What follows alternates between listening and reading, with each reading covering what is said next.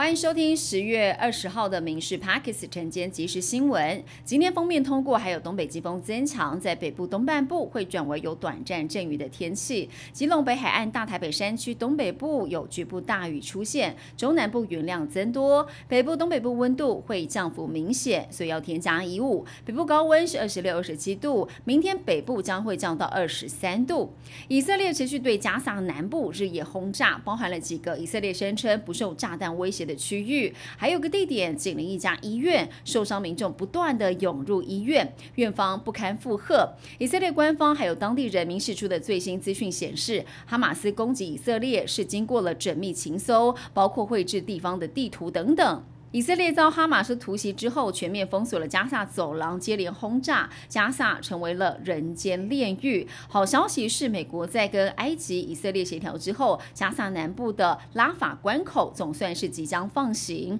二十辆载运人道物资的货车可以从埃及来进入加萨。启用刚满三年的台北流行音乐中心，七月被发现外墙瓷砖剥落，事隔三个月还是没有改善，被议员骂说是不是砸不死人就摆烂呢？北流回应说，之前评估如果要大规模的修缮，影响大，经费也高，会跟文化局来进行讨论。连江县马祖居民往来台湾本岛的重要交通台马之星客轮订票系统被装了后门，连江县府在前年就发现了，经过了一年多也没有适当的排除，害民众被诈骗。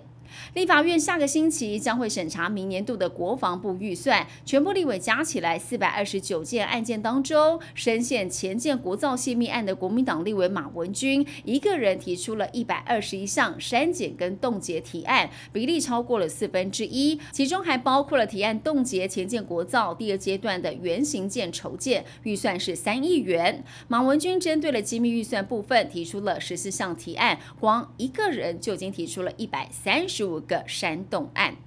巴勒斯坦伊斯兰主义团体哈马斯跟美国盟邦以色列发生了战争，导致中东情势大为紧张。美国国务院罕见发布了全球警戒的旅游警示，建议海外美国公民强化注意旅游安全。这里又包括可能发生恐攻跟反美示威。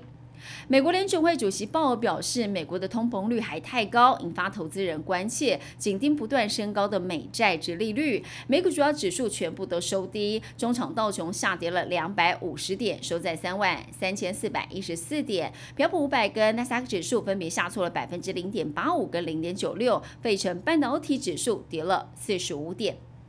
华联文旦连两年销往中国受阻，今年又盛产，大批文旦遭到堆至农地。台北市有团山业者把整颗文旦当成了血统营养午餐的饭后水果，但家长质疑是帮政府来销库存。农粮署是强调，从来无权要求业者供应指定的水果品项。